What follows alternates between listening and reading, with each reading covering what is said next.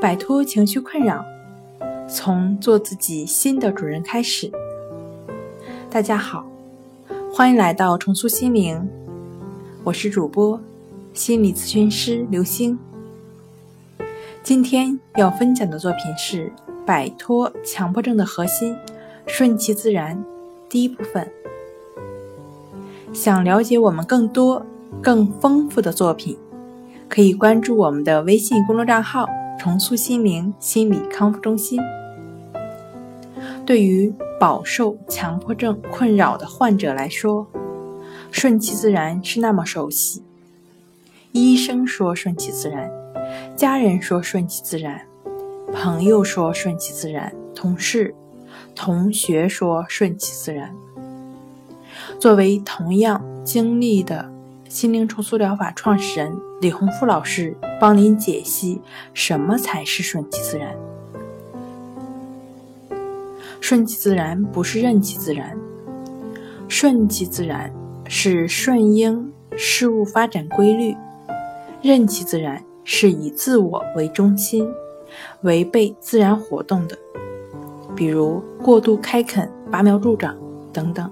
势必导致南辕北辙的后果，而顺其自然，则是在自然法则下、自然规律下开展的生产生活，是人类在自然法则下充分发挥主观能动性的结果，如春耕秋收、播留地米。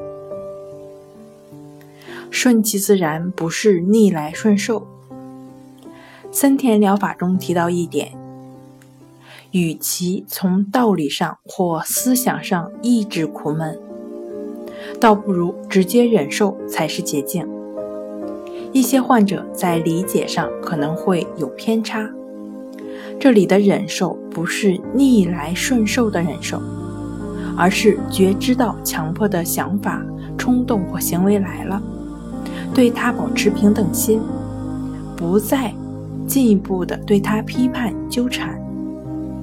对于某种感觉引起你的注意，这一感觉从而得到强化，更加敏感，由此注意更加固着于它。如此以往循环，好比是漩涡一般。对于每一个漩涡都做切线，也就是说保持平等心的意思。强迫行为、强迫的想法出现是那么自然。就以平等心的姿态允许它的出现，而不去管它，不抗拒它，这才是忍受症状的症结。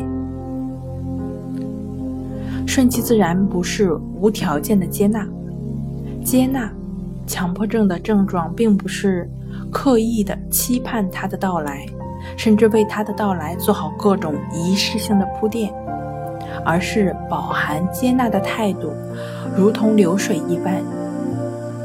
溪水流动时，不加干涉的情况下，就可听到潺潺的水声。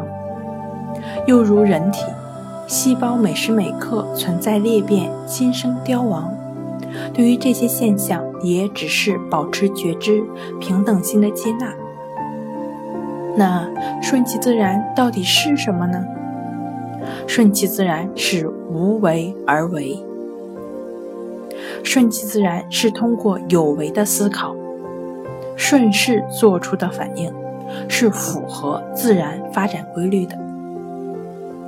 好了，今天跟大家分享到这儿，这里是我们的重塑心灵。如果你有什么情绪方面的困扰，都可以在微信平台添加幺三六九三零幺七七五零幺三六九三零幺七七五零。即可与专业的咨询师对话，你的情绪我来解决。那我们下期节目再见。